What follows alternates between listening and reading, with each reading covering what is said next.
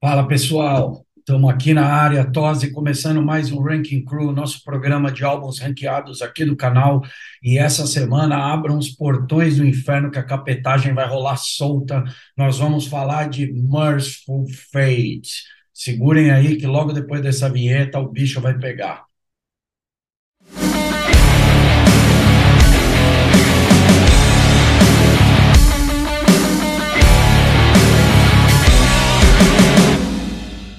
Summer Breeze, um dos maiores festivais da Europa, agora no Brasil. Não fique de fora dessa. Blind Guardian, Parkway Drive, Stone Temple Pilots, Avantasia, Creator, Sepultura, Skid Row, Testament, Crisium, The Winer Dogs, Stratovarius, Accept, Bury Tomorrow, Here, Apocalíptica, Evergrey, palestra exclusiva com Bruce Dickinson e muito mais.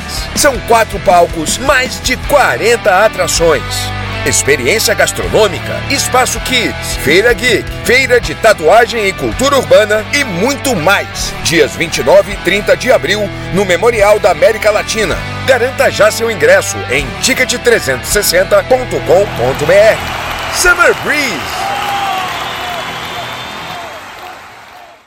Fala pessoal, tudo bem aí? Batalha, Dutra, minha dupla dinâmica, como é que vocês estão? Tudo, Tudo tranquilo aqui. Idem, acompanha o relator. Hoje vai ser só a capetagem aqui, hein? Nós vamos descer nas profundezas do inferno para falar aqui disso. Vai ser legal. Ó, fa fala, Daniel. Não, concordo, vai ser legal, mas deu trabalho. Deu trabalho? Eu ia perguntar isso aí, como é que foi montar uma lista aí, já avisando quem for colocar nos comentários, a gente acabou optando por separar o Merciful Fate da carreira do King Diamond para a gente fazer uma edição para cada uma dessas duas bandas, apesar da gente saber de como elas se desenvolveram juntas aí. Conta aí, Daniel, qual foi a dificuldade aí? Cara, a dificuldade foi porque eu gosto de todos oito trabalhos, né, considerando o EP. É, foi difícil. Eu separo, obviamente, o Mestre Fate em duas fases, né, tem o retorno, mas fazer a colocação, esse disco aqui é melhor do que o outro, é, cara, foi complicado. Foi complicado. Para mim, as duas, as duas fases são empate técnico. Todos os álbuns são iguais numa fase, todos os álbuns são iguais na outra. A gente tem que ranquear, beleza mas acho que foi o ranking crew mais difícil de, de, de, de fazer até hoje. Batalha, como foi para você aí, irmão? Tem só um disco que, muito tempo atrás, eu escutava ele mais, eu achava que ele ia ficar lá em cima e ele ficou lá para baixo. Porque eu fiquei ouvindo ele direto e falei, meu, não dá para deixar ele em cima e os outros não. Então foi só um probleminha que eu tive e que eu achei que ia ser fácil. Um só, o resto não. É, eu, eu, eu passei um pouco por essa situação aí, por achar também, assim como o Daniel disse, é uma discografia muito nivelada, cara. É difícil é. você estabele, encontrar critério quando eles, eles estão em patamares muito parecidos, porque aí você fica quase que buscando o argumento para um estar tá na frente do outro, mas são argumentos que nem não convencem nem a você mesmo, às vezes. Exa é. Exatamente isso, Tosi, exatamente isso. Eu fico olhando a minha lista aqui agora e falei, cara, mas por que, que esse está na frente do outro? Né? Podia inverter. Enfim, se for fazer esse ranking, esse ranking crew daqui a um mês, eu vou mudar a minha lista, provavelmente. Vai ser a única vez que eu vou fazer isso. Yeah. Porque eu acho que é muito nivelada e muito nivelada por cima, o que é mais legal. É, Esse é. A gente, a gente, são sete discos a discografia oficial do Merciful Fate, mais um EP né, o primeiro EP de 82, então a gente trouxe ele para o balaio aqui, e é como se a gente fosse. Tem aquelas coisas que a gente está fazendo um ranking mais longo, que chega a partir de um momento, às vezes é no décimo, no oitavo, no sétimo, que a gente falou, daqui para frente é tudo igual. Essa aqui já começa assim, já começa, ó, são oito discos, mas é o top oito, e os oito são todos iguais. Vamos tentar desempatar esse jogo aí, então, no Photoshart. Que Pazuzu abençoe King Diamond, que, porra, esse cara é foda. Só a gente tá pra dizer isso. Esse cara é foda. Vamos lá, vamos começar aí. Quem faz as honras primeiro? Pode ser você, Daniel? Pode, pode. Vamos lá então. E cara, meu oitavo. Vamos lá. Meu oitavo lugar, é, já começo falando, cara. O disco é bom pra cacete. Abre com uma faixa. Vou entregar logo. É o In the Shadows, o disco da volta abre com uma faixa que é Egypt, que eu acho um clássico. Os caras conseguem voltar depois de tantos anos já lançando um clássico que é Egypt. Cara, The Old Oak é, é espetacular. O groove de A Groove Sometime é, maravilhoso, é maravilhoso. Is That You, Melissa, que é, os caras conseguiram pegar, a, fazer uma continuação de uma música brilhante e fazer uma continuação brilhante também, que é Is That You, Melissa. Aí o disco está em oitavo por quê? Não sei por quê, porque está em oitavo, porque eu escolhi, escolhi aqui e ficou em oitavo mas é um descasso, cara. Ainda tem o Lazures tocando bateria em Return of the Vampire, versão 93. Cara, assim, esse, de repente, se a banda tivesse voltado com o Key Russ, com a formação é, original, clássica, eu poderia botar ele mais para cima. Mas não é, entendeu? Mas, cara, vou falar o que mais? É um descasso. Tá em último da lista, mas é o último entre aspas. Muito bem. Não é o último da lista, é o primeiro a aparecer. É, exatamente. Falou, é isso. Conta aí, Batalha, você. O oitavo lugar para mim é o Nine, que saiu em 1999. É, eu gosto da, da faixa Burning Hell e da Last Rites. Mas assim, ele ficou em oitavo também, a mesma coisa que o Daniel falou, que a gente vai falar o tempo inteiro, que eu fiquei trocando ele e tal, e chegou, depois eu fiz aquele meu critério assim, o que, que eu menos ouvi sem parar foi o Nine, então ele está em oitavo lugar. Mas essas duas músicas que eu falei, Burning Hell e Last Rites, eu adoro. O, o, o, meu oitavo lugar, eu já comecei cometendo uma, uma covardia aqui, já que a gente não consegue ranquear, que é ficar aquilo que eu disse, ficar buscando argumento. E o argumento que eu estou usando é trazer o EP em oitavo lugar, simplesmente por ele ser um EP, por ele ter poucas faixas. Ele é o EP também conhecido como Merciful Fate EP, alguns também chamam ele de o é, é, Nuns Have No Nuns Fun. Have no fun. Por causa ele, da capa. Isso, e ele é. também é. entrou no The Beginning, né, que é um... um isso. Como é que a gente chama o The Beginning? Porque ele é um EP com É uma compilação, é, é um EP com as músicas da, da com a, o lado B com músicas ao vivo da BBC. Então, ah, você pode chamar de compilação. Saiu depois que a banda acabou, né? Uhum. Então, e é, é outro obrigatório também. Boa, boa. É. Resumiu bem aqui. Esse aqui, o lado A, é o EP completo, que é, cara, Doomed by the Living Dead, Corpse Without Soul, Nuns Have No Fun, Devil's Eyes. Não sei nem o que dizer sobre isso, mas como eu falei, a gente precisava arrumar uma desculpa esfarrapada, então eu acabei colocando ele aqui. Esse EP aqui, eu me lembro quando a gente fez o ranking do, do Slayer, e o quanto a gente reverenciou um EP de pouquíssimas faixas, que é o Round é. Apple, ele para mim também está nesse patamar aí. Foi. A foi... gente. Só um adendo legal, a gente está gravando em março de 2023. Essa gravação aí do The Friday Rock Show, né? Foi em março de 83, 40 anos atrás. 40 Exato. anos. Nossa, é sem verdade. querer, né? É verdade. É, claro que foi sem querer, querer isso. É. Caramba, e aí tem ainda Black Masses, né? Que é da, da sessão do Melissa e que não tinha sido lançada ainda, né? Bom, Vale a pena, galera, dar uma procurada aqui no The Beginning, que é isso mesmo, cara. Ele é uma, uma coletânea bem, bem interessante aí. Vamos lá, o meu sétimo aí é o Nine, que talvez tenha sido o disco menos ouvido o Messi Fate também, pegando esse gancho do Batalha. Talvez, eu não, não consigo afirmar, porque eu ouvi pra cacete disso na época que foi lançado.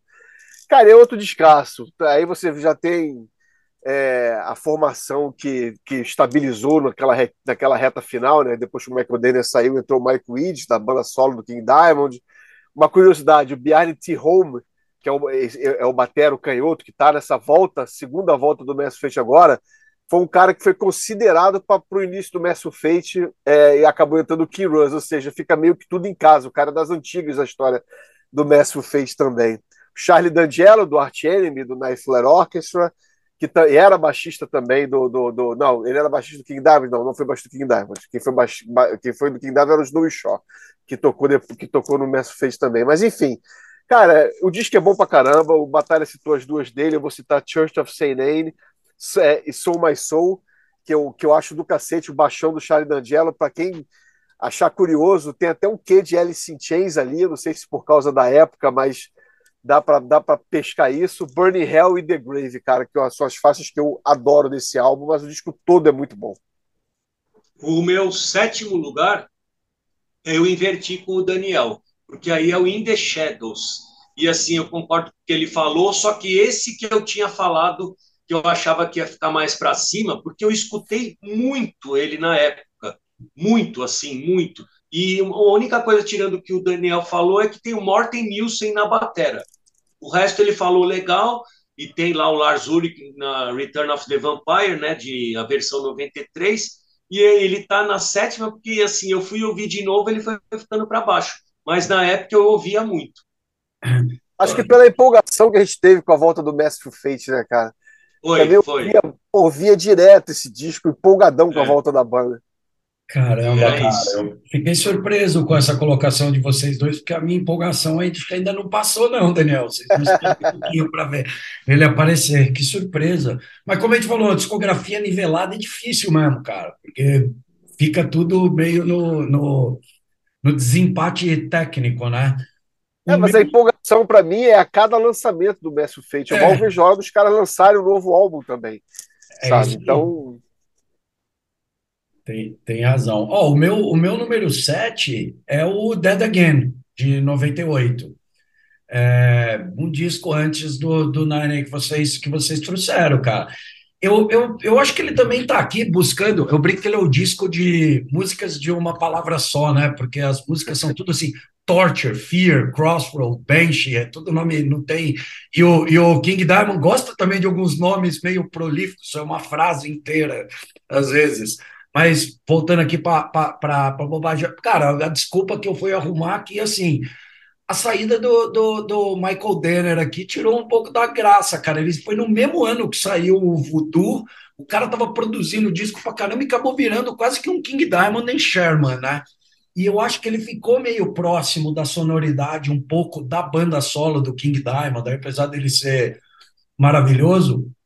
Eu não sei se eu estou conseguindo construir esse, esse raciocínio assim, mas ele me pareceu um disco fantástico, porque tudo que o King Diamond faz é fantástico, é um disco do Merciful, mas ele me pareceu um pouquinho na época meio sem propósito, ter só dois, saindo encaixotado com discos do King Diamond solo junto. Então, só por isso e por falta de argumento melhor, ele vai ficar um pouco mais para trás aí, tá? Apesar do, apesar do Michael Weed ser fantástico, aliás, desculpa também, para cumprir aqui o protocolo, tá aqui o álbum, e, aliás, foi o Michael Weed, esse rabisco aqui. É, é, e fantástico, descasso, mas, mas vamos embora aí. é só isso, é só por ter só é. esses dois membros e estar tá saindo nesse bololô de discos entre King Diamond e Merciful Fate. É, o meu sexto é o Dead Again. Tá aí, ó, a gente tá mais ou menos parecido ali, enfim. Então me ajuda é, a explicar isso aí.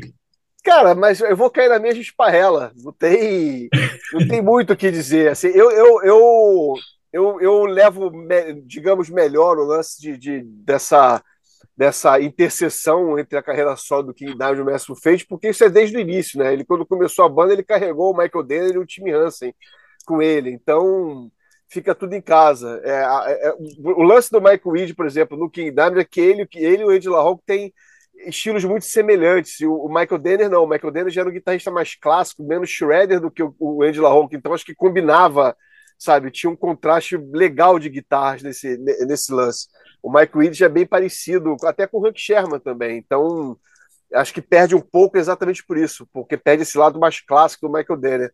Cara, mas é um escasso também, vai falar o quê, cara?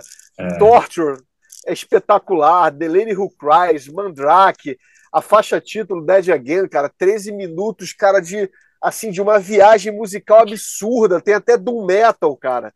É. É, é, é, é, fantástico, cara, é fantástico. Dead Again é outro descasso, mas, cara, tá, tá aí, tá em sexto lugar na minha lista, mas como eu falei, cara, para mim, do oitavo, eu separo em duas fases, do oitavo ao quarto, para mim é tudo empate técnico.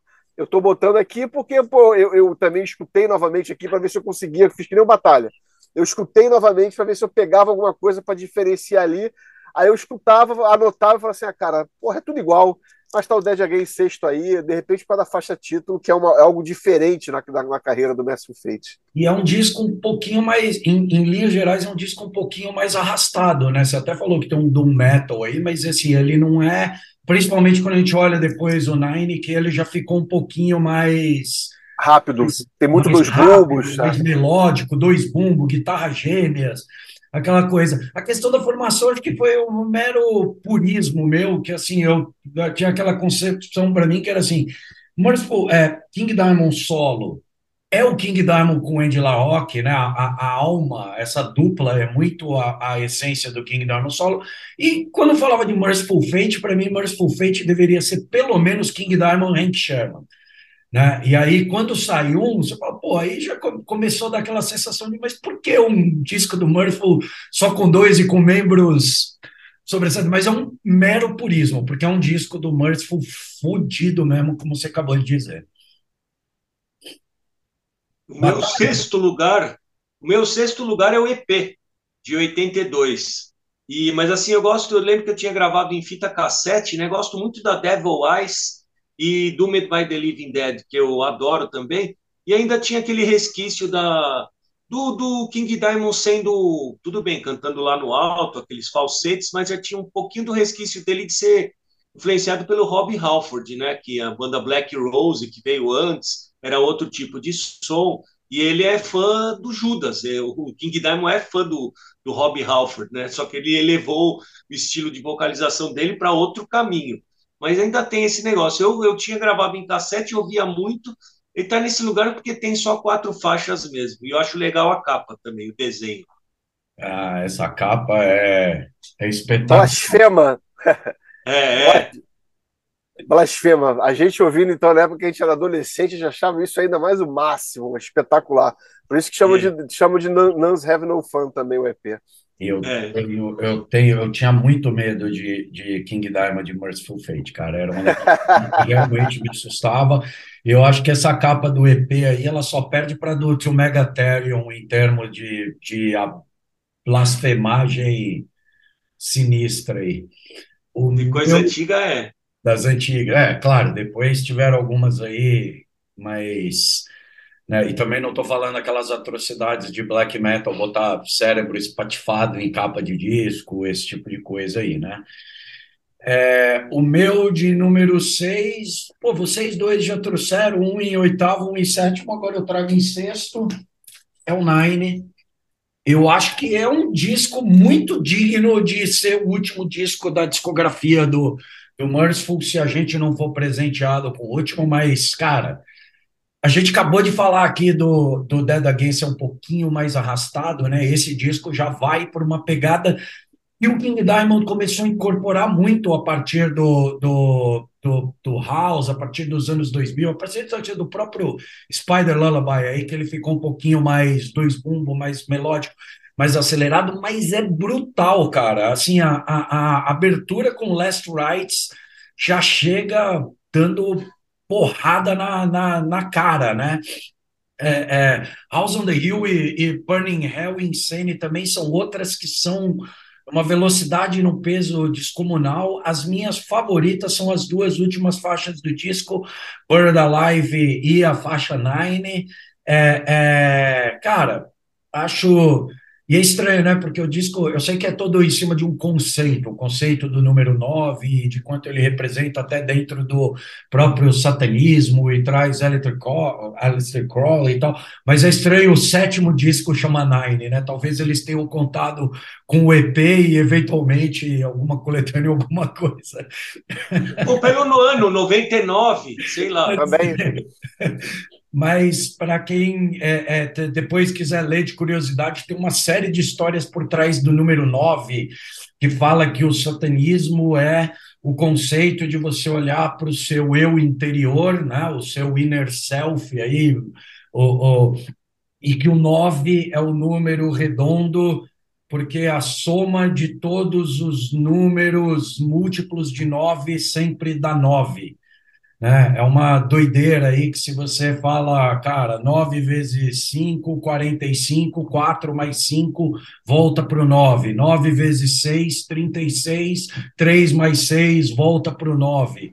Então, o 9 tem toda uma representação de que ele acaba voltando por um número, para uma questão de olhar para o seu interior. Não sei se eu consegui explicar esse barato aí, mas depois alguém Sim. pode ler para para brincar um pouco com onde estava a cabeça do King Diamond durante esse processo. Aí, ah, fazendo um adendo, as letras do King Diamond são um caso à parte, né? Porque enquanto muita banda, especialmente na época, no início dos anos 80, ele até tem aquela, digamos, treta com Venom, porque o King Diamond é o cara que ele é estudioso, ele é satanista, ele leva a sério, ele conhece, ele não, ele não ele não fazia, ele não usava o satanismo como rebeldia ou como molecagem. Quando eu falo molecagem, eu falo no sentido de você ser moleque e ser maneiro achar ser from hell, do mal, etc. E não, ele não era esse, ele não era e não é esse tipo de, de, de, de pessoa, não é um personagem usando satanismo. Então as letras dele vale muito a pena você prestar atenção, porque ele, ele não fala, sabe, a lá, a lá Bangu, sabe? É a vera o negócio. É, então é. é, bem, é bem interessante. É, é, e ele tem o lance dele, tem, falando nisso, ele tem o lance de tudo isso e fora não ser aquele cara mal encarado, tal, que não fala Sim. com os outros, ele se dá bem com todo mundo, inclusive com os caras do Striper. Só para você provar isso daí, né? Recentemente teve a foto dele com o Michael Sweet. De novo, é. E, e ele, o vizinho dele era é, católico lá nos Estados Unidos, e o cara era é. amigo dele de visitar a casa do cara. Então não tem essa com ele, não. É. Pois é, é, é, aquela, aquela, aquela lance de sempre, né? É tudo uma questão de respeito. É, basicamente isso. isso. Eu, eu, aliás, eu falei sobre isso com o Michael Sweet. Na entrevista que eu fiz com o Michael Sweet, eu falei sobre essa, essa, esse encontro, e o Michael Sweet deu, deu uma resposta muito boa a respeito. É outro também que é um cara religioso, sabe, da, da, do outro lado, do outro extremo do, do, King Diamond, mas falou da amizade com o King Diamond, da amizade com o Todd da Torre, vocalista do Chris Rock, que é ateu. Ou seja, no fim das contas, é tudo uma questão de respeito. Então, é. infelizmente, algumas pessoas não conseguem entender isso, né? Vamos lá, o meu quinto é o Into the Unknown, que para mim tem uma das melhores, se não a melhor introdução de um disco de heavy metal, que a música chama Lucifer, já que a gente está falando disso aí. Cara, é assustadora e depois entra com a porrada que é The Uninvited Guest, que é uma música do cacete. E é um descasso também. Eu botei aqui 50 Men in a Bottle of Run, que tem um baixão do Charlie D'Angelo muito é. maneiro. Into the Unknown, a faixa título é maravilhosa. O groove de Dead Time. Holy Water, batalha, vê se vai concordar comigo. É o Messi Fate fazendo hard rock. É, isso mesmo. Cara, e tem Cthulhu, The Mad Arab Part 2, que é outro musicão também. O cara, quando consegue, quando vai fazer continuação, ele consegue manter o nível da original. É outro descasso, é. cara. Mais uma vez, está em quinto aí. Só não está abrindo essa minha série da volta do Messi Fate, porque o disco que abre a série é realmente o disco que eu acho espetacular, um pouquinho acima de todos os outros que também são espetaculares. Eu vou chegar nele depois. O meu quinto lugar, puta, falaram bastante dele, que é o Dead Again, de 98, tem o épico lá de 13 minutos. E uma coisa assim, vocês falaram muito de Doom, alguma coisa arrastada, Doom. O, o Mike Wedge, ele veio do Memento Mori. Memento Mori Isso. é uma puta banda de Doom. Então aí já vê essa ligação de ser um pouco mais arrastado. As faixas que eu mais gosto é a The Night, que vocês não falaram, a Mandrake e a Crossroads. Essas três, para mim, é a que eu mais ouvia. E aí tem o épico grandão, mas esse lance do Memento Mori tem a ver que é uma banda que é na linha do Candlemas, esse meio doom metal. Vou fazer um adendo, a gente está chamando o Mike Weed e o Batalha mandou, mandou bem, é Mike é. Weed. A gente está é, doidão, falei... tá doidão com o Weed aí, eu e o Batalha, né? Então, eu, eu, eu, eu. e doidão com o Weed. É. Brincadeira, pessoal. Para quem não sabe, o weed seria, na verdade, maconha. Então, é, é. é Michael Ed, está falando aí. Michael mas... Ed. Michael Ed mesmo. Que também foi do King Diamond, né? Também. É do King Diamond ainda. É, ele é do King Diamond. É do King Diamond ainda, né? Então foi até o ponto que eu trouxe. Quando eu falei, pô, onde começa um, onde termina o outro, quando as duas bandas começam a ter formações similares lá no Dead Again. Mas é exatamente isso mesmo. Ele tá até hoje na banda, né? É, o meu próximo aqui, eu vou ser o primeiro a trazer ele, o meu número 5 é o Time. que é outro descasso também. Puta que pariu, né, cara? Também a gente tá arrumando, tá arrumando confusão aqui.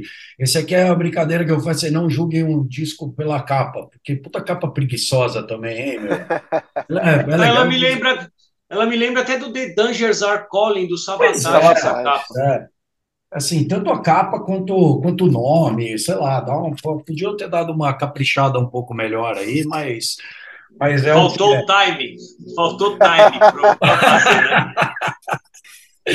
Cara, tem as, tem as, as, as, as músicas assim, Merciful, clássica, clássica, como para mim, assim, meu destaque é a maravilhosa Witch's Dance, cara. Eu acho essa música Nossa. um negócio descomunal, né? E tem aquele videoclipe com o Rottweiler no deserto, que também, cara, rodava King Diamond na MTV, era muito foda isso também, bons tempos aqueles, né? Outras que eu acho foda pra caralho, Angel of Light, My Demon, que é super melódica, assim, acho fodida pra caramba. Em alguns momentos, justamente na faixa título, eu acho que sou um pouco rebuscado demais para ser Merciful Fate, soa mais como um King Diamond solo, né? Porque o Merciful é um pouco mais cru, mais direto, enquanto o King Diamond se permite coisas mais trabalhadas, mais teatrais, mais tudo assim. E, e essa é uma justamente a faixa título, ela me soa mais mais King Diamond do que Merciful Fate mesmo é a fase onde ele incorpora a cartola no visual dele, ele passa a usar cartola a partir do time, a partir do próprio clipe aí que a gente vê, então tem uma mudança de visual bem legal, e curioso que depois de no disco anterior em The Shadow ter The Egypt, aqui tem o The Mad Arab, né? Então acho que é. ele com bastante influências de Middle East, de músicas árabes e coisas, é uma mera curiosidade essas duas sequências aí. Foda. Bom, vocês vão trazer o time mais à frente. É, eu vou trazer ele agora, na verdade. Então, o siga meu quarto aí. Lugar, é, meu quarto lugar é o time. Como eu falei, assim, eu, eu coloco todos os álbuns dessa fase da volta do, do, do In The Shadows para frente no mesmo patamar. São discos que, cara, não tem o que você tirar. Você, ah, não gosto mais ou menos de um de outro. Eu gosto de todos. Só que o Time é o meu favorito. Você falou bem de Witches Dance, cara. Witches Dance, para mim, é, é verbete de perfeição. Essa música é absurda. Essa música é brilhante. Brilhante. Agora você tem é, a faixa título, você falou, mas eu acho ela do cacete, acho ela sinistra pra cacete, porque tem muito de, de King Diamond, obviamente.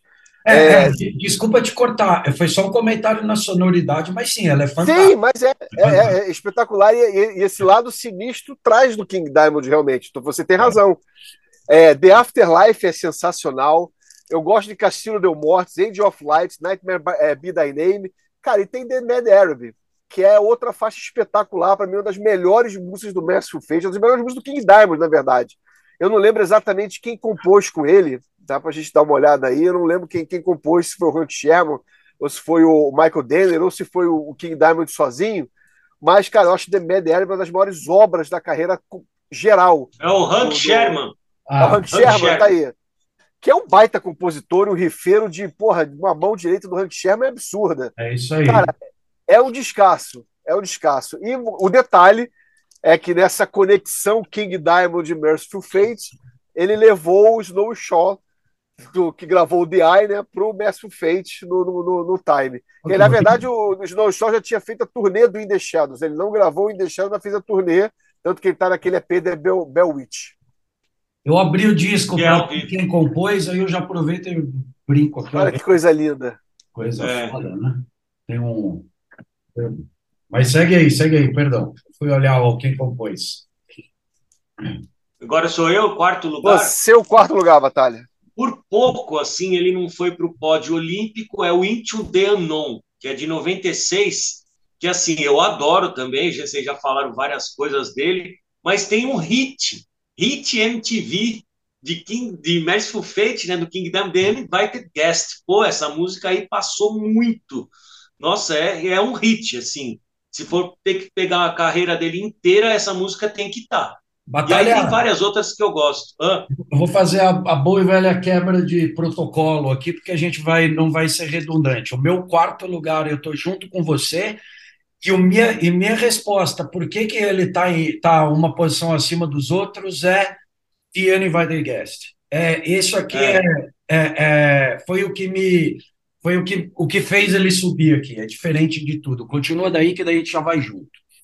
Não, e tem uma curiosidade que eu mesmo falei que o que o King Diamond pessoalmente tem influência do Robbie Halford e do Judas Priest. Nessa época, o disco saiu depois com um bônus que eles gravaram a The Reaper, que é um cover do Judas que saiu no tributo ao Judas. Foi o, o aí tem o bônus nesse álbum, no Into the Unknown. Para quem é quiser, ele saiu com esse bônus do cover da The Reaper.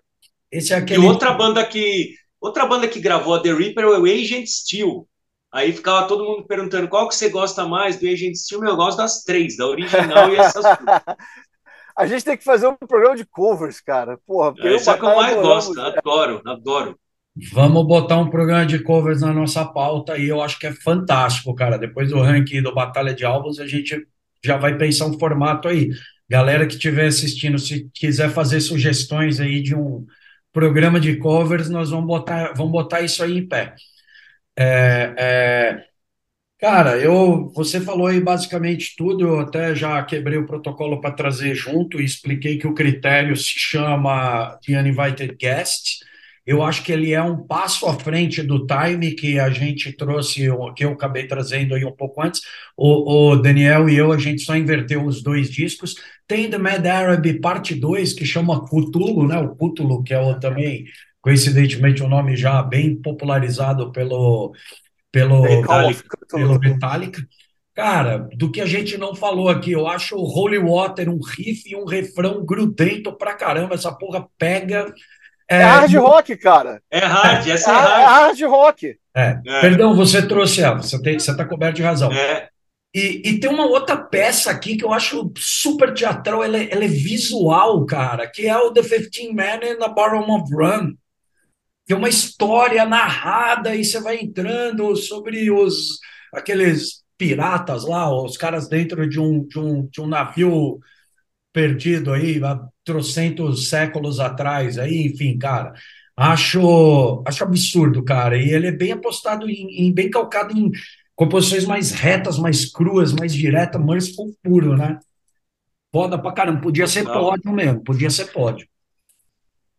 Bom, eu, eu, eu começo abrindo meu pódio com os. Meu pódio é formado pelos três, pelas três primeiras obras do Mestre Fate. Que para mim, já vou adiantar logo, que é para você ouvir da primeira faixa do EP até a última faixa do Break the Wolf. Eu, eu, eu encaro tudo como uma obra só e uma obra completamente formidável. Mas eu abro, o meu pódio, eu abro o terceiro lugar, eu abro com o Merciful Fate, o EP, o Nuns Have No Fun, que, cara, é o, é o começo de tudo, eu coloco como entre os grandes EPs da história do metal, com o do Slayer, com o do Halloween, com o do Chris Wright, que a gente vai poder falar também. Vamos fazer um programa só de EPs. Aliás, a Road Crew já teve já um, um, especial dentro da edição de grandes EPs da história do, da história do metal. Cara, o No Zev No Fan, para mim, é isso. A banda é, é, é, estreou metendo o pé na porta, sabe? Com os dois pés, indo dando uma voadora assim. Cara, o disco é maravilhoso, cara. São quatro faixas absurdamente espetaculares, que com um som completamente próprio, sabe? Vou fazer aqui, a gente falou pra caramba do Hunt Sherman, do Michael Denner, fazer aqui dois adeus ao saudoso Tim Hansen, cara, que era um puta baixista, umas linhas é. de baixo maravilhosas, e o Kim Rush, cara, que é, sabe, um caso à parte na história do metal, o cara que é um baita baterista, fez parte da primeira geração do Mestre Fate, a, reza a lenda, né? Virou carteiro na Dinamarca, sabe? Nunca mais se envolveu com música. Enfim, cara, o, é um EP absurdamente formidável. Eu fico imaginando quem pôde ouvir isso na época.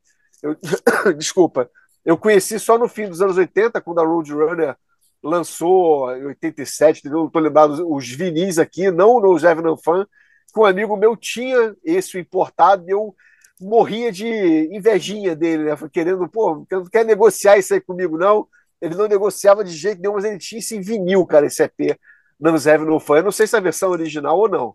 Mas enfim, mas não interessa. Eu queria ter esse vinil também, porque eu achava maravilhoso na época.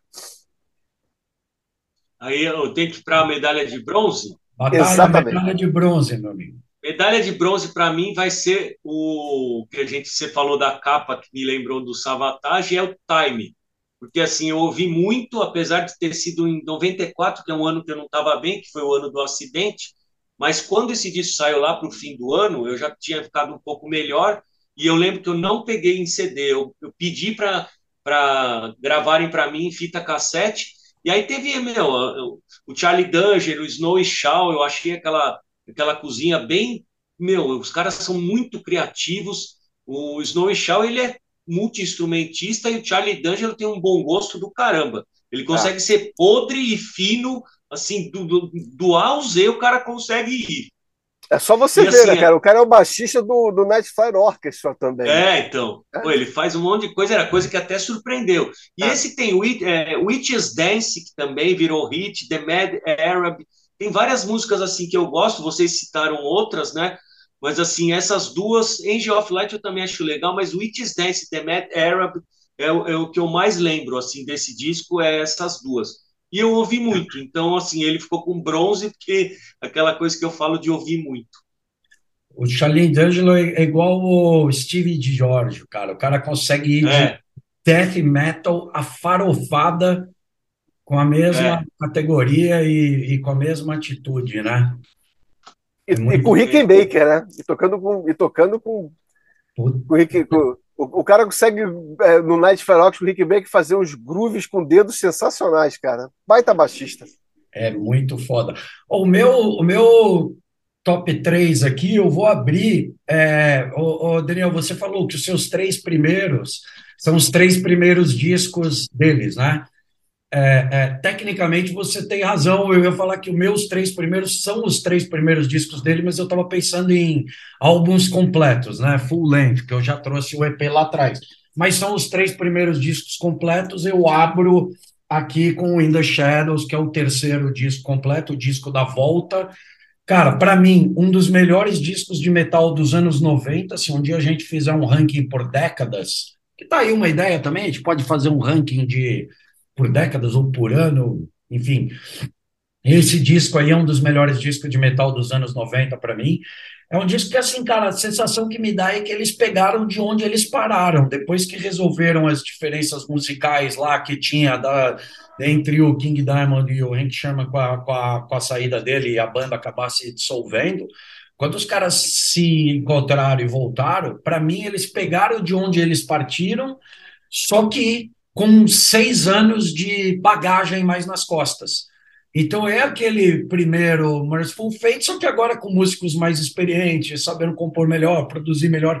Então, para mim, é onde eu imaginaria que a banda deveria ter continuado e você continuar depois do Don't Break the Oath, resgatar um projeto a partir daí é um desafio enorme. Eu acho que os caras brilharam, cara. A química é a mesma ainda. Eu brinquei com Egypt, The Mad Arab Egypt. É um clássico que, assim, cara, outros destaques aí, né? The Old Oak, 13 Invitations, Legend of the Headless Rider, e Is That You, Melissa é de arrepiar, é um negócio que você fala, cara, beleza. Quando eu ouvi essa música na volta, deu aquela coisa do tipo, they're back. É o, é o Merciful, é, sem, é suco de Merciful Fate isso aí para mim. É onde eles teriam voltado mesmo, como eu imaginaria a volta deles. Absurdo e mostrava que os caras tinham voltado para ficar mesmo. Ainda bem que produziram vários discos nos anos 90. Não, eu faz sentido. tudo, eu concordo com tudo que você falou, só que hoje em dia eu não acho mais isso. Por isso que eu botei em sétimo. Eu fiquei ouvindo e falei, não, outro é melhor, outro é melhor, outro é melhor, aí ele caiu. É, eu vou mais na praia do, do, do Batalha, porque. É, mas concordo com, com o Tosi em uma parte, porque eu acho que uma, uma faixa desse álbum, que é Egypt, ela poderia estar é, na primeira fase da banda. Nos, do EP e nos dois discos da primeira metade dos anos 1980. O resto do disco é mais um Mestre Fate um pouco, digamos, mais atualizado para a década de para década de 90, mas é um baita disco também, como a gente falou, cara. A gente vai chover no molhado. Dessa vez acho que a gente vai ser acusado de, de polianismo, né? Vocês são muito polianas, tudo é maravilhoso, tudo é lindo, mas é mesmo, no Mestre Fate tudo é lindo e maravilhoso. Vamos é. lá. Ó, ó, só um outro destaque desse, desse disco aí, a segunda metade de Bell Witch, que ela, aquela segunda parte tem uma tem um groove absurdo, cara, absurdo. Mas segue aí, o... vamos lá para o seu medalha de prata, Daniel. Agora, se já foi difícil fazer o ranking, cara, escolher qual o primeiro entre esses dois, cara, foi assim: pega o CD, joga os dois pro alto, que cai no chão primeiro, leva a medalha de ouro. Cara, então, mas, antes, de, antes de você falar qual é, a gente pode concordar nós três aqui que nós vamos trazer o 1A e o 1B. É, é isso. É. Não, na verdade, é, é 1A e 1AA. Porque nem B, é, nem B é, cara. Vamos ver se a gente empatou na ordem ou se a gente, ou se a gente inverteu alguns aí. Vai lá. Cara, é, esse aí é a brincadeira que eu falo do, do bronze no judô. Os dois ganham. É, pois é, é isso aí. São duas medalhas de ouro, cara, na verdade, é. nesse caso. É. É, com muita dor no coração. O meu segundo é o Don't Break the Wolf, o segundo ah. álbum do, do Merciful Fate. Com muita dor no coração. Cara, bicho, tem Come to the Sabbath. Assim, só isso aí já, já valeria. Mas, cara, Dangerous Me, Nightmare, Welcome Prince of Hell, assim, Gypsy, The Wolf, tem uma porrada de música, na verdade. Assim, o meu critério para desempatar é que eu acho que, apesar dele ser um disco absurdamente fantástico, uma obra-prima, ele tem, digamos, menos standouts do que o Melissa. Eu, eu, eu, eu tentei botar isso na minha cabeça para fazer com que ele fique em segundo lugar. Assim, os dois. Cara, na verdade, assim, nem o VAR conseguiria decidir isso aí, nem o Photoshop consegue decidir quem é o melhor. Mas fica o, o, o, o do Break the Oath, cara, que Irmão, é, é, o disco que eu escuto hoje e fico arrepiado ainda. Tenho o mesmo sentimento de quando eu ouvi ele nos anos 80. É absurdamente maravilhoso. E você tem que também falar da, da capa, né? Sim, a capa é porra. é clássica. O, Batalha, o é. usando a camisa, né? A, a é, capa, é a, a, a, capa do mal do bem, né, cara? Aquela capa do mal que você olha e dá vontade de ter um quadro no, no, na, na, na, parede da tua sala, assim. Dane-se dane as visitas. Cara, é espetacular, cara. Nossa, é mesmo. É, é, só que assim, para mim, para mim tem uma coisa diferente, que eu vou colocar o Melissa em segundo, que é o primeiro B, vai. O, o Melissa, mas assim, foi, meu, não foi fácil não. Até fiquei fazendo pô, estilo, estilo Batalha de Almos, colocando faixa 1, com 2, com 3, mas assim, nossa! E aí eu, eu coloquei o Melissa, eu gosto pra caramba, tal, 40 anos atrás, tudo, mas é aquela coisa que meu, a gente já tá falando que é, é tipo aquele título dividido do Santos e da Portuguesa, você coloca aí, teve no Campeonato Paulista, né? Então é, é quase igual. Mas, pô, o Melissa tem um monte de música clássica, né? O Evil, Curse of the Pharaohs, tem Into the Coven, Black Funeral, Satan's Fall, que é uma música gigantesca, e aí tem a Melissa, também a faixa título, e assim, ele foi, ele só está em, em segundo, mas ele é um primeiro B. Cara, eu vou no meu no meu disco de número 2, eu vou acompanhar o Batalha. Eu vou com Melissa também, considerando um A, um AA, um B, a mesma coisa que vocês falaram aí. Cara, já era. Eu não sei nem o que dizer desse disco, vai. Vocês já falaram tudo aí. Você comentou, você falou de The Coven, você falou da, da faixa título. A faixa título introduz aquela coisa das histórias narradas, né? Uma coisa mais falada que ele tem. Já era sombrio, atmosférico pra caramba. É, o, o, Daniel, quando a gente fez o ranking de, do Iron Maiden, a gente comentou sobre Two Minutes to Midnight ser o riff mais utilizado da história. E Curse of the Pharaoh vai na mesma linha, é. pode jogar no é. balaio aí que, que tem, a, tem a mesma pegada aí, né? Aqueles falsetes já congelavam a alma naquela época, cara. Puta que pariu. Satan's Fall, Black Funeral, fazer o quê, cara? E tinha aquelas coisas já que você via muita, muita mudança de andamento, umas coisas mais gruvadas, aí entrava algumas coisas com aquelas guitarrinhas gêmeas meio Tim Lizzy, tinha um monte de coisa, mas com uma personalidade muito única, cara. Muito. É difícil demais. Via, né? Uma coisa que, que eu esqueci de falar, dá para sentir perfeitamente a evolução dos caras do EP Sim. Merciful Fate para o Melissa, e em um ano só depois uma puta evolução. Exatamente. Exatamente. Exatamente. E tem um outro negócio que a gente já falou em alguns rankings também, que a gente usa às vezes aquela desculpa esfarrapada também, buscando argumento para ranquear os discos, de pegar os primeiros trabalhos, colocar no final e falar, ah, mas ainda não era a banda, ainda era uma banda em formação. Aqui, é. o EP e o primeiro disco já era mais. Os caras tinham uma é. personalidade. Exato, cara, é isso mesmo. Disco, é isso mesmo. Cara. É.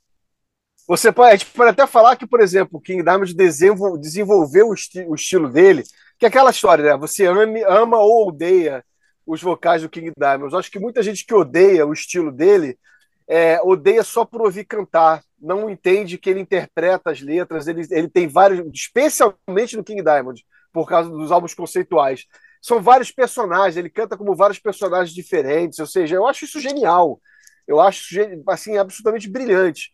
Mas, assim, obviamente tem gente que não, não curte, mas. Você sabe que, que tem uma coisa bizarra disso daí, é, que você está falando, é, numa mesma uma mesma frase, ele tá, ele muda, vai até para o mais rasgado, aí volta para o limpo, aí dá o agudo. Ele é da Dinamarca. O Ronnie Atkins, do Pretty Maids, é da Dinamarca e faz isso também. Ele tá melódico, aí ele vai para o agressivo, volta, então a Dinamarca teve esse negócio em vocal, né? É, é alguma coisa na água dinamarquesa, deve ser, né? a, água, a água mineral de lá deve ter alguma coisa que faz isso. Cara, mas é sensacional. E, assim, ele teve esse desenvolvimento, o King Diamond, assim, especialmente por causa da parte, da parte conceitual. Mas foi o que o Toss falou, o Mass Fate é o Mass Fate desde o início, cara. Sabe? Desde o primeiro, desde o EP, na verdade, o Batalha lembrou bem, houve um desenvolvimento, houve uma evolução técnica dos músicos, que é absolutamente natural. Você ah, compõe melhor, arranja melhor, sabe, corta excesso das músicas, isso a experiência traz. Mas você vê como a banda, desde o comecinho, sabe, já carregava isso, cara. É espetacular.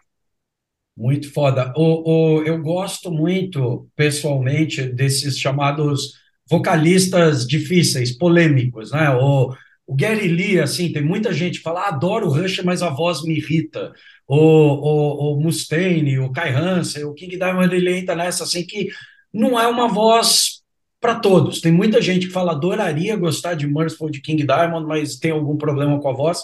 Uma pena, tá perdendo uma coisa uma coisa única, né? Totalmente. Tem gente que tem, tem gente que tem isso até com o Klaus Meine, com Biff Bifford, tem gente é. que é assim, é.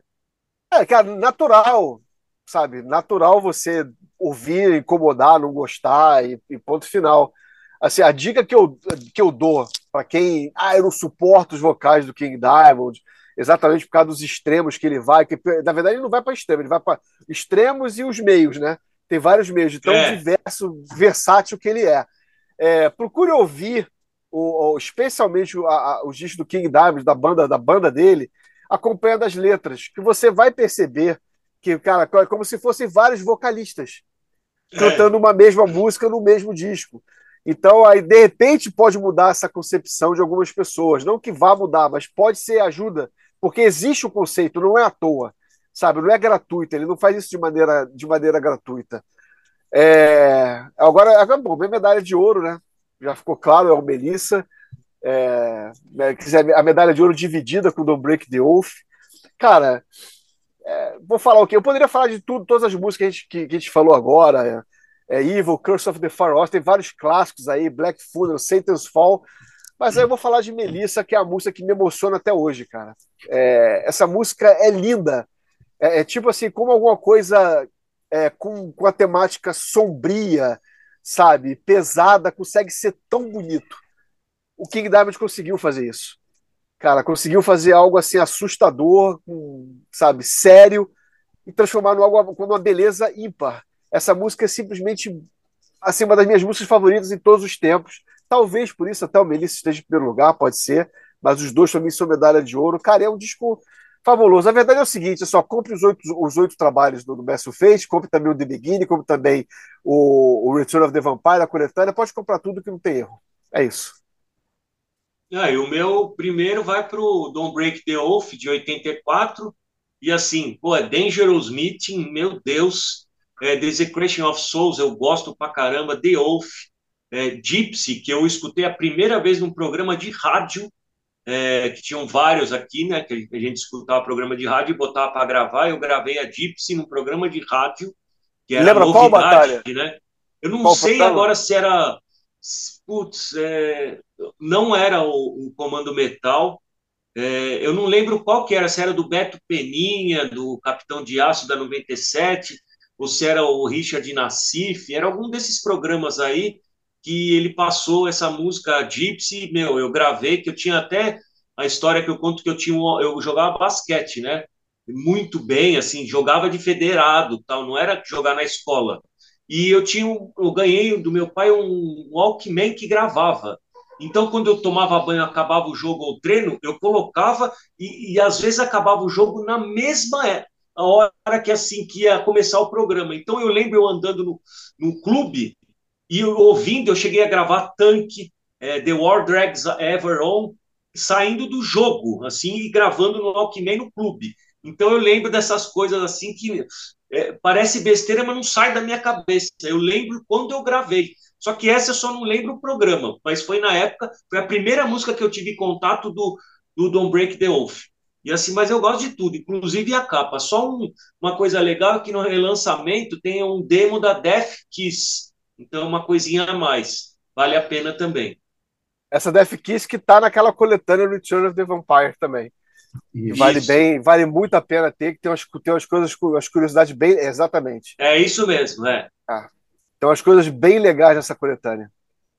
E o pessoal falava, né, quando saiu do Break the Oath, não tanto quanto Melissa na época. Pessoal do meio, metal, fã de metal, né, que em show tudo, ou até de escola, e depois começaram a falar que era black metal, mas o, o Merciful Fate mesmo sempre foi heavy metal. Ele pode ter a letra satânica de outras coisas assim, coisas bem do King Diamond, mas é uma banda de heavy metal. Não dá para falar que é black metal Merciful Fate. De jeito algum. Concordo. Bom, o meu, como ficou claro aí, também é o Don't Break the Oath. Eu vou começar mostrando pelo verso da capa, que a minha versão do LP é a que tem a faixa bônus. Mas Ah, legal. Vocês querem ver como deixa uma das capas mais assustadoras da história ainda mais assustadora? A minha, o homem autografou e desenhou duas Ah. cruzes no olho. Olha o que, olha o que ele fez no olho, cara. Uma cruz de ponta cabeça dentro. Isso aqui ficou muito foda, né? Vai ver que era a ideia dele que ele queria, hein? É. E a gravadora deu uma tesourada, né? É, Roadrunner. Pois é. Meteu duas cruzes aqui, e aqui tem um Stay Heavy com o número 9 do lado aqui. Cara, Eu lembro. Gypsy, O. Gypsy, o lance é Gypsy, porra. Gypsy, Gypsy. É, assim, eu vou É. repetir mais 20 vezes. Eu, eu, eu não preciso nem falar de Nightmare, não preciso nem falar de A Dangerous Meeting, não preciso nem falar da The Oath, né? Enfim, é, é, Come to the Saba. Puta É, Come to the Sap. Puta que pariu esse disco, cara. E os trabalhos de guitarra são de, de, de chorar, de chorar. De Oath épica. é, E ele leva essa abordagem multifacetada aí que vocês estavam falando do vocal, um patamar até acima do que ele já tinha no Melissa, né? Ele está aí, como o Daniel usa várias vezes aí, ele está expandindo o, o landscape dele, ele está expandindo os horizontes, né? É um disco que ainda tem ainda mais texturas do que tinha no, no, no Melissa aí. É, para mim, é o disco mais assustador da história, cara. É, é E o ele é- manual da capetagem, essa desgraceira.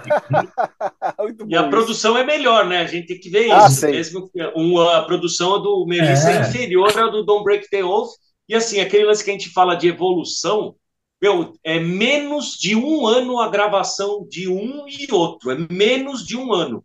Um foi julho de 83, outro é maio de 84. Então, assim, olha como foi evoluindo a banda, né? Em É. pouco tempo. Se pegar do EP para o Don't, do Don't Break the Oath, pô, dá menos de dois anos inteiro, eu acho. Cara, é, é- é a prova cabal de como o Mercy Fate era, é- era e é fora da curva. Você, você pega essa, esses primeiros anos, 82, 83, 84, do Nuns Have No Fun até o Don't Break the Oath.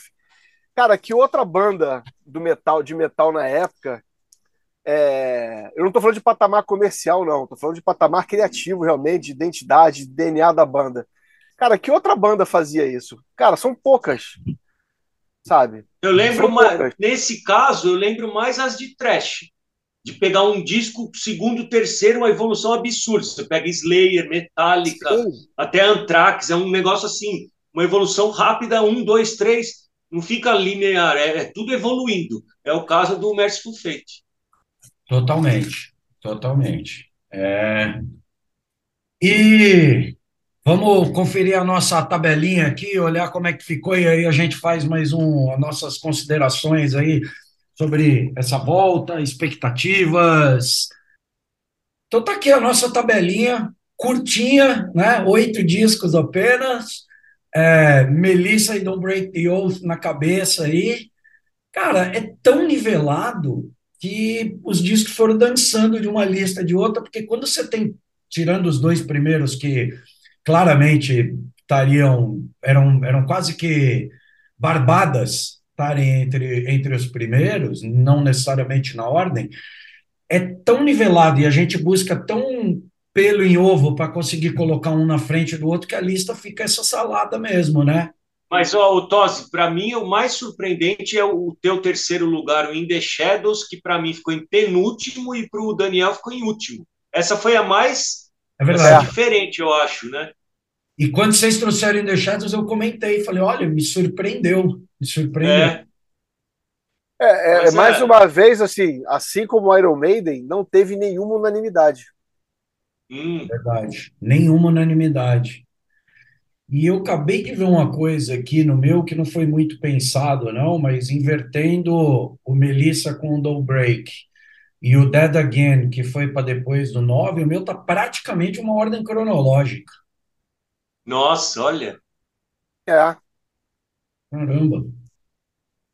É. Mas eu acho que o fazer o Merciful Fate, para mim, é, em termos de equiparar um com o outro, é igual, meu, sei lá, apuração de desfile de escola de samba. É nota 10, aí o outro 9.9. É tipo isso.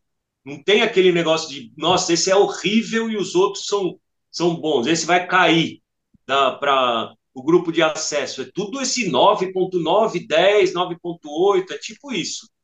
Meu amigo, é o seguinte, o fato desses oito discos entendeu? Um ganhou a Copa do Brasil, um ganhou a Sul-Americana, sabe? Um é campeão da Libertadores e todos se classificaram para a Libertadores do ano seguinte. É. Foi abrindo vaga, se classificou todo mundo. É basicamente isso aí. São os oito melhores do campeonato. Pronto. É, uma, é um G8. É um G8, exatamente. Não tem rebaixado, não tem desclassificado, vai todo mundo comemorar.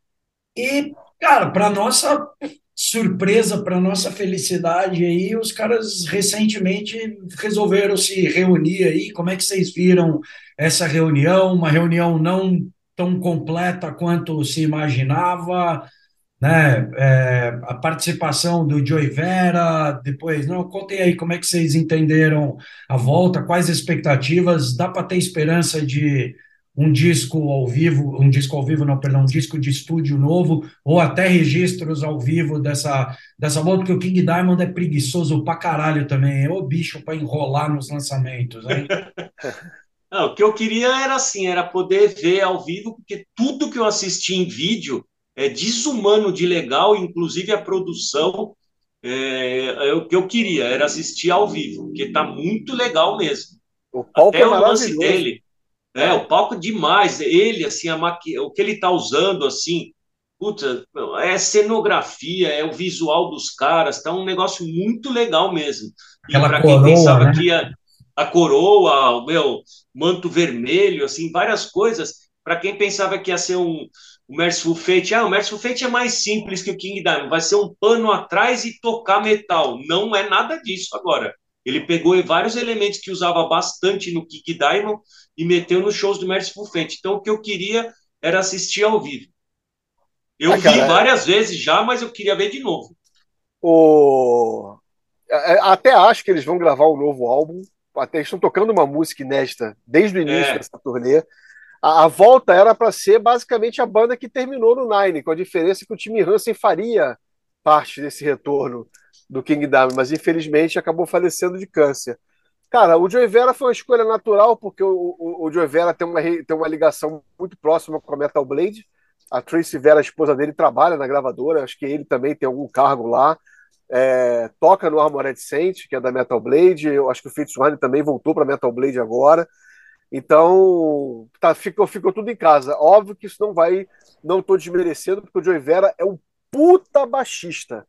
Meu irmão, é. o, o, cara é um monstro, o cara toca qualquer coisa, sabe? E tem uma presença de palco animal também, diga-se. Então, cara, e é tá... gente fina. É, ainda tem isso, um cara muito gente boa.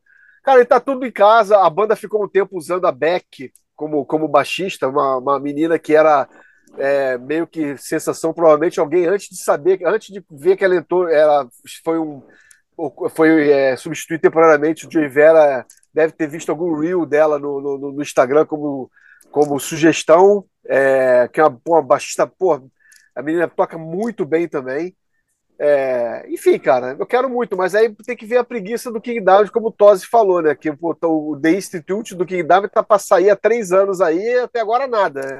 Só saiu uma música para tá em, nas plataformas de streaming e, e, mais nada. Vamos levar, vamos dar um dar um, aí, um crédito que ele teve um problema de saúde, sofreu uma. É cirurgia, isso que eu ia falar. Uhum. Entendeu? Então a gente tem que dar esse crédito que ele teve um tempo, um hiato aí, realmente, que teve que cuidar da saúde, que não foi, não foi uma, uma, uma bobeira, né? Foi, foi é. a cirurgia cardíaca, não foi, Batalha? Foi, foi isso mesmo. Então, então, assim, não é brincadeira, é algo sério. Cara, mas a expectativa é para um novo álbum do Messi Fate, para um novo álbum do King Diamond e para ver o Messi Fate ao vivo aqui no Brasil. Pronto. É. O King Diamond lançou um single, anunciou capa, anunciou coisa também e estamos no vácuo até hoje com esse disco novo aí, né? É porque aí veio a pandemia. Ele anunciou isso um pouco antes da pandemia, veio a pandemia. Aí atropelou com essa reunião do, Merc do Merciful Fate, né? Aí, assim, eu dou um crédito, porque, pô, não dá para fazer tudo ao mesmo tempo agora. Então, mas assim, expectativa que eu, que eu tenho para esse ano é, cara, eu, eu, seria o cenário perfeito. Ver o Merciful Fate ao vivo e ter, os, e ter dois álbuns, o novo do Merciful Fate e o novo do King Diamond. O meu vídeo de melhores do ano, na pergunta quem você gostaria de ver em 2023, eu respondi Merciful Fate. Depois podem ir lá no histórico aí, que foi é o meu sonho para ver essa, essa reunião aí. Seis, eu entendo absurdamente o contexto e tá tudo certo, né, de eles terem retomado de onde eles pararam lá no final dos anos 90 com o Mike Wed mas não deu aquele gostinho, aquela, aquela esperançazinha da gente ter visto o Michael Daniel voltar para essa formação, não? Já que eles estavam voltando depois de 20 e poucos anos aí, ou vocês acham que já não tinha, já não é página virada? Ah, eu não sei se ele tá aquele o Denner e Sherman tal, eles ficam amigão depois dão uma tretada, eu não sei que coisa é essa, viu? É, o, o como a, a, a volta ia contar com o time, o time Hansen, natural você esperar que também tivesse o Michael Denner. E o Michael Denner já publicamente falou que, que não, não entende por que não está participando dessa volta, está decepcionado. É, eu gostaria, óbvio, né? Até porque não é o caso do Black Sabbath com o Bill Ward, que, que quando voltou com o Tommy Clufitos, é que o Bill Ward não tem condição. O Hank Sherman tem, o, Hank Sherman, o Michael Denner tem condição. Sim. É, sabe? De fazer turnê, de acompanhar, sabe? São casos completamente distintos. Então, ele tem condições de fazer um bom show, de entregar ao vivo, de entregar numa turnê. É, então, assim, óbvio que dá aquele gostinho, eu queria, queria ver, obviamente, com o Michael Denner, mas, assim, é, é, é, cavalo dado no se olha os dentes, né? É, eu assisti, vai, assisti King Diamond ao vivo, assisti Merciful Fate, mas assim, que nem o Tosi fala, dane-se, que eu já vi uma vez, vai 10, porque o show vale. Se é uma uhum. banda mais ou menos, ah, eu vi uma vez só, mas eu não sou tão fã, beleza esse papo, já vi. Mas assim, esse era uma que, meu, é, vale a pena estar tá lá, mesmo quem já viu, tem que assistir. Concordo plenamente. Mas assim, fazendo um adendo, é, eu não sei porquê, mas tem uma mentalidade como essa no público do metal, né? Ah, eu já vi, não preciso ver de novo.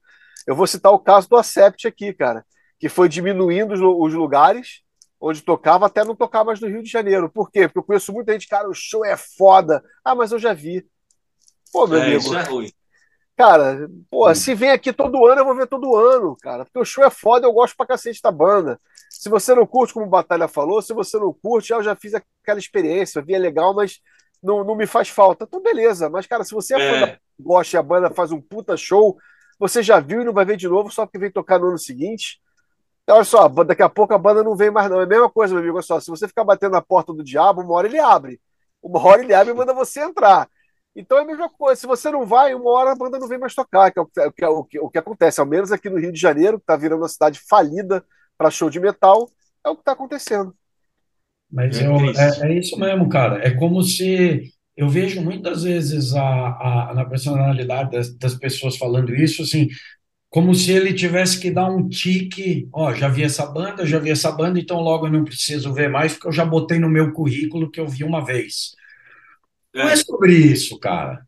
Não tem absolutamente é. nada a ver, entendeu? Mas, cara, só fazendo uma analogia simples, pô, eu fui o meu primeiro churrasco, cara, que maravilha. É, você cara, não quer mais? Delícia. Ah, semana que vem tem outro, você quer? Não, cara, eu já comi picanha, já não preciso comer de novo, não. Tá bom.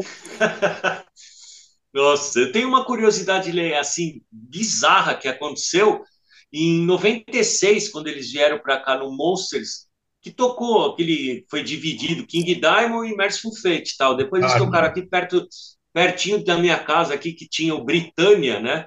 Perto do metrô Praça da Árvore, eles fizeram um show lá também. Foi animal esse show no Britânia, mas eu tava tendo um evento de basquete e meu irmão trabalha com basquete, ele é jornalista e trabalha com esportes. E aí foi, tava num hotel e ele foi subir no elevador para ir no evento de basquete. Era alguma coisa que tinha a ver até com a NBA. É, algum cara que veio para dar um workshop. Aí ele entrou assim, olhou no elevador, e depois ele pensou assim: esse cara é o Andy LaRocque. Pensando, mas esse cara. Aí meu irmão não se ligou que o cara que estava de bigode do lado dele era o King Diamond. Aí ele chegou em casa e falou assim: Meu, o King Diamond tem bigode? Eu falei: Tem. Puta, ele tava do meu lado do elevador. Ele não se ligou, meu. E essa daí ele conta direto. Meu, peguei elevador com o King Diamond, mas não sabia que era o King Diamond.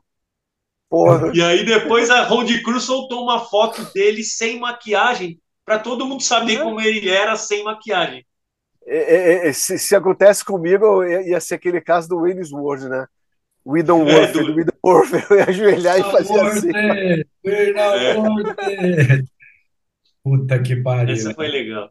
Exatamente. Pô, e, e, e, e, com o Ed LaRocque de bônus, né, cara? Que é, é. um guitarrista Nossa. Cara, extraordinário. Até quando ele sai do King Diamond, como por exemplo o Individual Fault Padres do Def, que é uma obra-prima, ele mete o dedinho dele, apesar dele não compor nada, o disco ser inteiro do Chuck Schuldiner, só o dedinho do, do Dandy LaRocque ali tocando já faz, o, já faz o diferencial. Mas é o, a gente falou algumas coisas que às vezes o pessoal não liga. Não, assim, não é não liga não, não conecta, porque vários músicos do que tocaram no King Diamond Merciful Fate, eles passearam por vários estilos. Vários, assim, de hard rock, farofa, aor, death metal, trash, doom metal. Então você vê que é, um, é uns caras que passeiam por tudo, não é só metal tradicional. Então pode é. pegar cada um, tem, aí você vai olhando a linha assim, pô, esse cara gravou isso, esse gravou outro. Teve a banda Fate, a banda Fate era a Orco. Aí teve é, os Hermes, aí teve né, tem várias coisas assim que você for ligar, não é só o Charlie D'Angelo, vários outros, né? É. Para quem, se, quem citou quando o Batalha citou o Fate, o Fate foi a banda que o Hunt Sherman montou, montou quando o Merciful Fate acabou, e na verdade, assim, uma das tretas iniciais do Diamond com o Hunt Sherman é exatamente porque o Hunt Sherman queria amaciar o som do, do Merciful Fate, e o King Diamond falou não. E foi no, na época do, da outra banda pós-Fate, que foi os Os Hermes, que juntou é, Michael Denner e Hank Sherman, que aí falaram assim, pô, aí o King Diamond foi ouvir o que seria o segundo álbum dos Ozermess, que eles gravaram só um. E aí ele foi, aí falou assim, meu, mas vocês estão voltando pro metal? Aí, aí voltou a banda, porque estava voltando pro metal e falou, ah, isso aqui eu queria, não o que vocês estavam fazendo, sei lá, o Hard ou a Or. Aí ele viu e falou assim, ah, então beleza, aí acabou os Ozermess e teve a volta da banda, né? Ó, Pô, pra... Você falou mais uma vez, aí bateu o saudosismo, né, cara? Pô, Hank Sherman e Michael Denner, que dupla de guitarristas, né, cara? É. Pô, esse é, é Tipton e, e KK Down é tipo é. isso. Exato. É Adrian Smith e Dave Murray, cara, é nessa praia é. aí. É isso mesmo. Por isso que eu citei até no, naquela esperançazinha na volta, a gente sabe que isso aí dificilmente vai acontecer, que é uma relação que já zedou, que já teve lavação de roupa suja na imprensa e o caralho a quatro. Quando você fala dessa, dessa diversidade dos músicos que tocam com ele, de estilos, acho que um dos exemplos mais incríveis é o Pontus Edberg, que é o baixista, que é o baixista do Poodles. É, e do Treat também, já foi do Treat. Da, e do Treat. Eu, é. eu, do Ed, e do Ed The Movies. É do Ed The Movies. Então, então, esse disco que está autografado, que ele desenhou os, as cruzinhas de ponta-cabeça no, no olho, eu tive o meu momento We're Not Worth It, que foi no, no show de 2017, que teve o Abigail na íntegra, eu tive a oportunidade de, de conhecê-lo, né? E, e, e, a banda tudo através dos produtores do, do show, do show e tudo. E aí eu tinha esses discos para autografar, e eu tenho um, eu, eu, eu, levei um disco do, do Poodles pro, pro Poodles. Ele acabou de rir. Eu falei, ele falou, cara, você é o único cara que apareceu aqui no hotel do King Diamond com o disco do Poodles na mão. Mas aí é... imagina outro cara que também foi do hard, Mickey D. Don é. Dokken agora é do Scorpions, o cara era do King Diamond. Então tem vários exemplos. Se for, o Snow e Shaw tocou em um monte de banda. Uh, tocou aí... até com o Gus G, meu. Ele era é. batera, aí tocou no Therion, e foi vocalista. Dream então, Evil. Assim, Dream, Evil. Dream Evil. Eu vi ele, ele vi ele na batera no, no, primeiro show do Dream Evil. Eu tava no VAC, no At Stage, ele fez um puta show na batera. Caralho, caralho. Então, assim, você pegar a lista dos caras que, puta, de esse lance que a gente tá falando de estilos diferentes, meu, pode ver que de Merciful Fate e King Diamond os caras ganham de passear por tudo assim. O que é, é absolutamente saudável, diga-se passagem, né? Você é. ficar ouvindo a mesma coisa, o mesmo estilo o resto da vida, é a mesma coisa que você vai querer Não. comer, pô, arroz, feijão e ovo pro resto da vida. É gostoso, mas, pô. Eu acho que é que mostra que eles são músicos. É, Ele mostra que eles são músicos mesmo. Então, assim, ah, tá na hora de você fazer isso. Beleza, beleza, e mente aberta. Que sempre foram, né? Ah, e uma outra, uma outra coisa que, pô, nós três que adoramos batera, não trouxemos até agora aqui, o Matt Thompson ao vivo é muito foda. O visual, o kit dele, o jeito dele tocar. Eu pago muito pau pra ele, cara. Sabe o que é mais legal do Matt Thompson, cara? Foi é a evolução dele. Ele tá com o King Diamond, acho que ele é o batera mais longevo da, da, do King Diamond, é que, que, passou por vários bateras depois que o Mickey D saiu, o Snow Shaw, o Luke Herbert e por aí vai. É, mas, cara, a evolução técnica do Matt Thompson é gritante. É gritante, assim, ele, ele evoluiu mas muito. Você pega coisas lá do início, piratas, obviamente, dele tocando, você fica assim, pô, cara, o Mickey D tá faltando isso aqui, ó. Hoje, Cara. É, hoje é, é, ele entrou em 2000 no King Diamond. Pois é. No House assim, of God, né? O House of God é o primeiro com ele ou um antes? Não, não me lembro. Naquela é, época. A...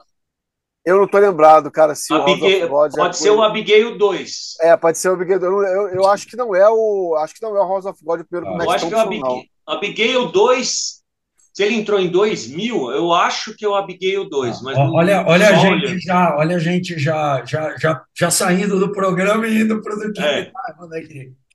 é, faz, faz, isso é, é, é, é, no fim desse programa vai aparecer assim, continua. Que é, é e com a cruz de ponta cabeça. Exatamente, exatamente, cara. Já começamos com a, com a, com a coisa aí, com a cruz de ponta cabeça.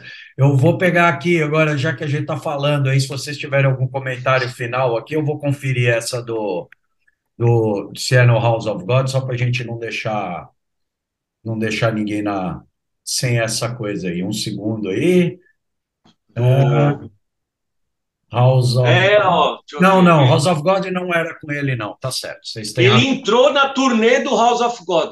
Então é isso. Ah, tá. Tá. Eu, eu, eu trouxe isso porque, para mim, o, o, eu comentei quando eu falei do, do, do Dead Again, e o Dead Again é na época do Voodoo, e são dois discos que um dia que a gente fizer, eu vou dar só esse spoiler. O Voodoo não vai estar tá tanto tão em cima na minha lista ele vai estar mais no bloco de baixo o dia que eu trouxer a do King Diamond. E eu entendo o Nine e o House of God como duas retomadas depois do Voodoo e do Dead Again para esse King Diamond mais Immersive Fate, mais melódicos, mais dois bumbos, mais trabalhados, mais essa pegada que depois o King Diamond saiu fazendo uma porrada de descassos com essa com essa retomada. Eu brinquei uma vez com você, Batalha, lembra? Eu falei, eu gosto quando o King Diamond virou Iron Maiden, que foi é, mais, foi ficando mais né, trabalhadão desse jeito aí. E sabe Olha que curioso, cara. Eu adoro o voodoo. É? Você adora o voodoo? Adoro, cara. Acho a faixa título, cara, das melhores músicas do King Diamond. Mas a gente já está começando a. Nossa, já está começando a abrir. Corta, corta. Ficou um spoiler aí, vai rolar do King Diamond. E, obviamente, vamos ter que fazer nós três aí para a gente poder pegar de onde a gente parou esse, cara. Já tá o. E se não sair, se não sair, eu já vou adiantar o spoiler que o último eu dei Institute, porque não saiu ainda. Esse é o último. e eu, eu já deixo registrado aqui que eu aposto que vai ter uma, uma, uma unanimidade no primeiro lugar. O King Diamond? Ah, aposto. Aposto que no primeiro lugar vai ser unanimidade. É. É, é. Vamos, vamos ver, vamos ver. Como diria Didi Mocó, aguardem e confiem. Aguardem e confiem, é isso aí. É, crianças, mais alguma outra, algum outro ponto, alguma, algum comentário, história? Não, a única coisa que tem que falar depois dessa é stay heavy, que é o que ele falava, né? Escutem Merciful, escutem Merciful Fate, escutem King Diamond. Escutem, de, de, escutem a discografia inteira. Sigam ela da primeira à última, que vai vendo a evolução da banda, vai vendo todas as mudanças. É, foi do caralho fazer esse. Né? Uma das discografias mais curtas para quem vinha fazendo aquele monte de ranking de 20 discos, de 30 discos, sei lá quantos desse aqui. Esse aqui foi tranquilaço, mais porque a gente separou quando vier o King Diamond, são mais 13, 14, sei lá quanto que vai dar. Isso aí depois a gente conta, mas é disco pra cacete também. Agradeço vocês aí, a galera. Mande a lista, desçam o cacete na nossa, se é que é possível descer um cacete numa lista de, de Merciful Fate. É, tô, tô, tô esperando alguém aqui não colocar o Melissa ou Don't Break the Oath entre os dois primeiros. Se tiver alguém aí, traga na lista e argumente. Toquem os Hells Bells aí, as nossas sinetas do, do, das profundidades do inferno. Comentem, sigam o canal. Valeu pelo apoio. Daniel, batalha. Foda mais uma vez. Até mais. Prazer. Stay heavy. Stay heavy.